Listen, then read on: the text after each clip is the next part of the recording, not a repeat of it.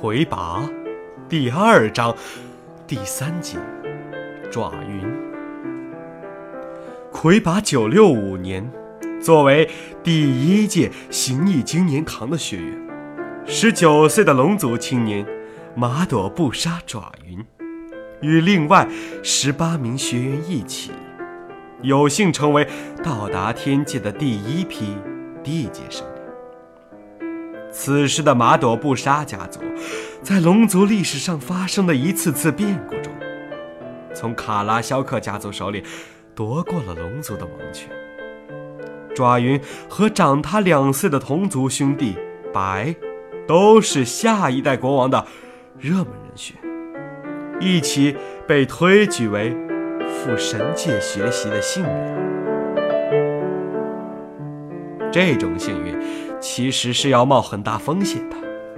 尽管央发明的曲靖州在几百年的时间里，把一批批天神运到地界，但地界的妖怪乘曲靖州去天界，这还是第一次。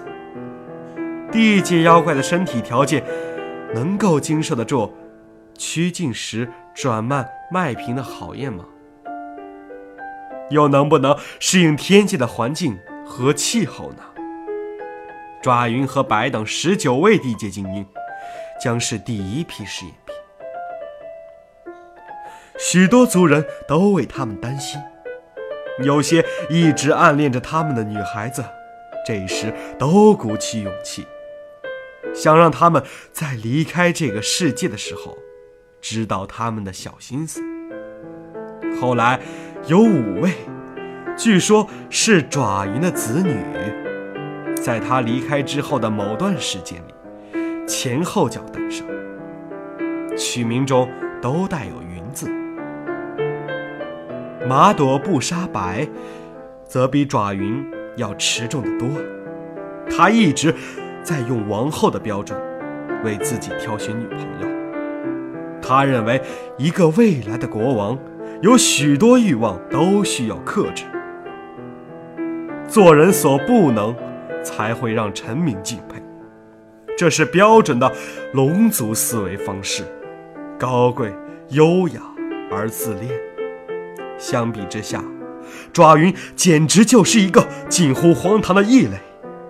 他平时说话从不注意修辞和含蓄，有些话简直就是不能说出口的。白。我觉得我做国王比你合适。爪云曾这样对白说：“我知道族人的幸福是什么，这本身就是一种很重要的能力。那祝你梦想成真。”白对他笑笑，给你一句朋友的忠告吧：你必须先要有让人们选你做国王的能力。我认为选举制本身就是荒谬的。白，能让多数人理解和喜欢的东西，肯定不是什么好东西。如果大多数人都觉得我很讨他们喜欢，我会认为自己很庸俗。那如果大家都不选你，你怎样才能当上国王呢？你被选上，然后把王位让给我。两人一起上路，曲靖州开动起来之后，白有些害怕，爪云却很兴奋。在爪云的想象中，神界离地界应该是很远的，但他看到的景象却是曲靖州在长梦之河上航行了一段，进入一片雾气很重的水面。在一连串诡异的震动和爆响中，外面有大片的亮光闪了几下，马上就变成了清澈的夜空。曲靖州已经在另一个世界的空间中飞行了。按爪银的意识中构建的空间关系，天界原来和长梦之河在同一个地方。长梦之河的水和周围的山，就是神界的虚空。这实际上是他最后一眼看到的故乡景色。神界进入了他的视野，大片虚空中零星点缀着一些漂浮在空间中的建筑，每个建筑的底部都有像宝石一样的矿体发着光，有些建筑连接组合在一起，形成一个个复杂的建筑群。更多的地方漂浮着一些像山也像云一样的堆积物。同传的天神介绍说，神界所有的制造物都是以那些堆积物为原料的。那些物质的成分大致相当于地界的碳。如果带一点这种物质到地界，一接触地界的空气，马上就会燃烧成一个火团儿，然后什么也不剩下。抓云看到了一些天神，他们有的在建筑体上。有的乘一种小型飞船在空中飞行，看到曲靖州的天神都会对他们挥挥手。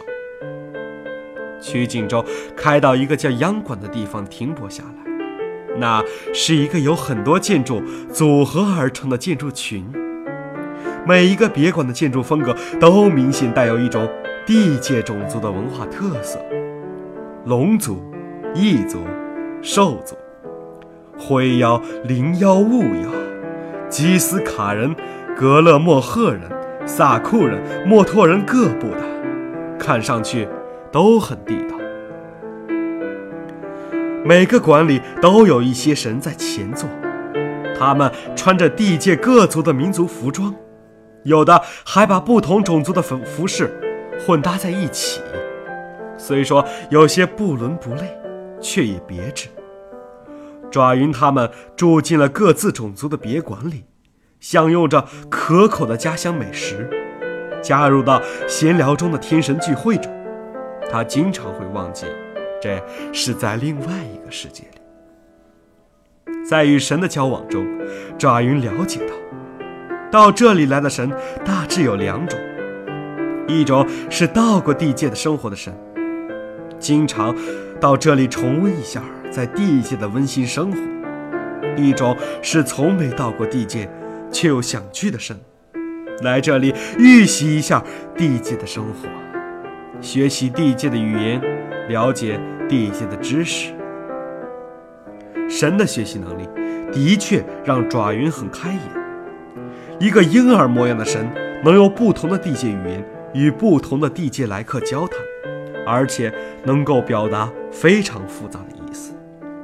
这样的景象让初次看到的地界来客都吓了一跳。在洋馆里，婴儿模样的神基本上全是为了去地界旅行做准备的，主要是想利用天地两界一比一百的时差，让自己快一点长到二三十岁的样子。他们认为这个年龄的样子是最好的。天地两界大致为一比一百的时差。主要是由于构成各自物质的基础脉频不同造成的。天界万物的脉频要远低于地界万物脉频，这种脉频差造成两个空间的物质衰变速度不同。爪云到达天界的时候，按天界历法计算，天界只有二十多个天年，与宇宙同时诞生的第一代神都是二十出头的样子。看上去比他们老的不用说，都是多次到过地界生活的神。央神这时已经是一副七八十岁的样子。爪云在金年堂的课堂上见过几次大央岭的命名者央神，央以他对地界众生的了解，给大家介绍人与神的主要区别。在央的讲述中。爪云知道了神的生活和神到地界生活的许多细节。神既不是胎生的，也不是卵生的，而是通过原点生育的形式诞生的，也就是从原点到一个叫做玄疵之门的地方，莫名其妙地漂浮出来，接触到天界的光照后，就激活了行为。和思维的能力。这样生出来的神本是无性别的，长相也不太固定，平时也不用吃东西，而是通过直接接触云点之光的照射，获得能量的补充。在央馆里闲坐的神，都会故意让圆点之光照到自己，其实那才是真正的吃饭。他们在央馆享受地界食，其实是为吃而吃。除了会增加他们的七情六欲之外，没有什么用处。神一旦到了地界，将会出现不可逆转的实质性变化。本无性别的他们将获得地界生物的性别，长相也会随之固定下来。白天到达地界的是男性，夜里到达地界的是女性。这样的男神女神。可以像地界男女那样生出后代，也可以与地界男女生出后代。长期进食地界食物和与地界生物亲密接触，会让神出现七情六欲等非理性反应。有的神认为这是一种低级情感，会导致神界出现像地界生物那样的低级争端。但也有的神很喜欢这种低级享受。即使因为怕过分衰老而回到天界，也经常会到央馆去重温一下在地界的种种美好时光。对此，神界没有官方态度，神界不主张个体在行为或道德上的划一，只关注自由和效率。因为神不需要吃饭，也可以不养育子女。所以，神有大量的时间去做想做的事情。神的主要社会文化是能力、知识、责任三位一体。即，如果你有某方面的能力，就享有这方面的全部知识，承担这方面的全部责任。如果你断定自己什么能力都不突出，那你天天闲玩就是了，不必为学习知识浪费时间。也不用承担任何责任，因为没有任何一个神是没有任何特长的，也有很多事情是需要很多神一起做的，所以每个神都有自己的事儿做。但不论做什么的神，在神格上都是平等的，神只在不同的专业活动中服从有特长的神的指挥，在此专业活动之外。没有地位的分别。爪云赞叹神的生活正是他梦想中的幸福生活，认为神的三位一体确实能让生命达到最高的效率。他反思地界生物为什么不能做到这一点。经过很长时间的思考，他突然意识到，主要是因为地界生物是要吃东西的。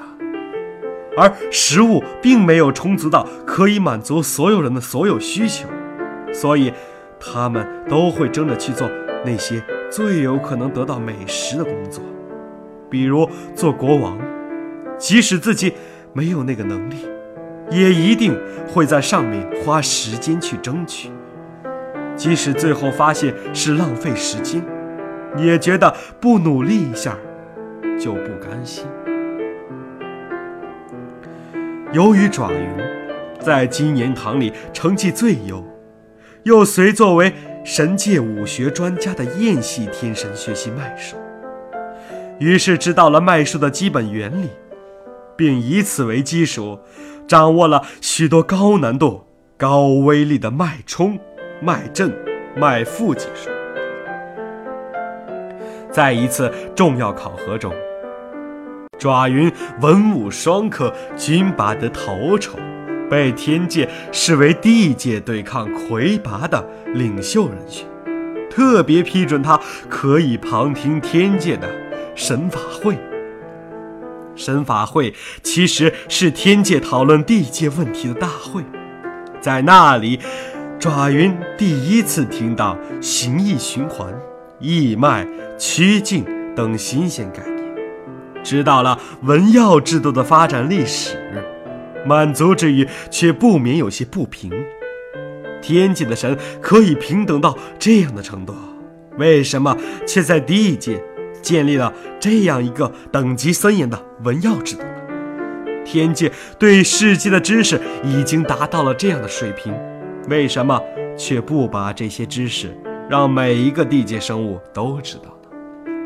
特别是，在金年堂十九位地界精英里，也只让他一人有机会接触这些知识。爪云在理解天界行为对维护天地循环、宇宙轮转的意义的同时，却更多的感觉到了，原来地界的大众一直生活在神的羽化教育之下。爪云把自己的感想讲给白，白不以为然的一笑：“你是国王，会把你所知道的一切都告诉臣民吗？”我会，那你这国王就当不成了。我不信，你以后可以试试。爪云在白那里没有得到他希望的反应，就去跟央神私下讲了自己的种种想法，向央神求教。央神说，地界生物和神的区别，决定了。地界生物不能得到有些知识，也不能过真正平等的生活。爪云追问为什么，羊说：“神的生命意义除了维持存在之外，没有更多的需求，甚至可以说，本来是没什么意义的，所以可以平等，所以可以知道一切。而地界生物的生命体验。”却要复杂的多，私欲很多，都想得到更多，从根本上就是不想平等的。知识的力量将帮助有些地界生物，从别的地界生物那里得到更多的东西，让他们之间变得更不平等。所以，有些有可能会放大私欲、加剧不平等的知识，还是不要让他们知道的好。这对我们这个平等世界的安全也是有好处的。爪云觉得央说的有道理。接下来的日子里，他一直思考着人生的本质和如何实现理想生活的问题。他把这些想法写成了一篇学期论文《快感守恒定律及推论》，表达了如下的思想。快感是有感知能力的众生在其愿望得到满足时的生理反应，是生命体验的主要价值所在。或者说，没有快感体验的生命过程是没有意义的。神之所以不惜加速衰老也要去地级游历，甘于染上低级的七情，其实是想从这些低级行为里体验到快感，使生命变得有个人意义。快感的获得是要付出代价的，快感的程度与付出的代价成正比，并在转化过程中呈统计学意义上的守恒态势。众生都想用最小的代价获得更多的快感，结果就是一部分众生获得了看似较多的快感，而实际上是由另外一部分众生在为他们付出代价。如地界墨脱人商会的超额财富。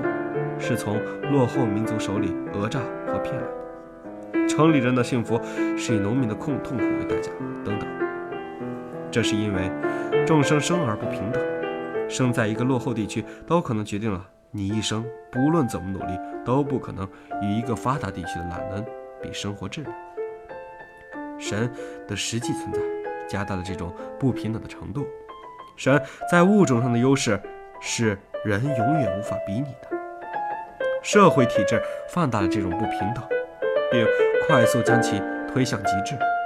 任何一种社会体制总会或多或少地帮助一部分人，而限制着另外一部分人。众生习惯于从各自既定的社会角色去争取快感的最大化，而不愿意去思考快感获得的基本原理，进而改良众生的社会生活体制和文化观念。如龙国用自己特有的捕鱼技术，获得比周边种族更多的鱼，而从没意识到这是在鼓励周边种族追求更有效的方法，如战争，让龙族连鱼都捕不到。这里的众生是指包括神在内的所有生命特征的存在。改良的可能需要这样的基础：众生生而平等，这是不可能的。神比人强，人有咸鱼。众生不以追求快感的最大化为生活目标，这也是不可能的。这事儿相当于放弃了生命的意义。弱化社会体制，这是可能的，也是唯一可能的。具体办法总可以找到。这篇论文引起了天界的警惕，竟认为爪银的观点对文耀制度和神圣联盟都是有害的。竟把论文交给央看了，问央的意见。央说：“你有园丁打击，随他怎么说去。”央知道，晋是一直同情地界的，正为园丁打击死伤了这么多地界生物而难过的，于是就请央来处理论文的事。央把论文放到一边儿，什么处理也没做。也没有再与爪云交谈。爪云本以为自己的心血之作会引起神族的重视，然而却没有任何反应。他越发觉得神所做的一切都缺乏诚意，骨子里并没有把地界生物看成是平等的生物。他越想越多，越想越郁闷，越想。越对神反感，在央感与神闲聊时，他经常会觉得，以前听着没什么感觉的话，现在听起来却格外刺耳。这样的事情又出现过几次，竟认为马朵布杀爪云为他们第一次实验教学的失败产物。这样的人不用说。不可能胜任神圣联盟领袖之职，就连作为一般天宠日后领导一个国家，也是不合要求的。爪云被交由地政司处置，地政司考虑到龙族一直是地界最亲神的种族，以及央神与龙族的深厚友情，并没有结束爪云的生命。只是消去了爪云的记忆所以让他的记忆变成一些连不成段的残片，并使其目盲，然后送回地界。此后，地界学员都再也不被允许旁听神法会。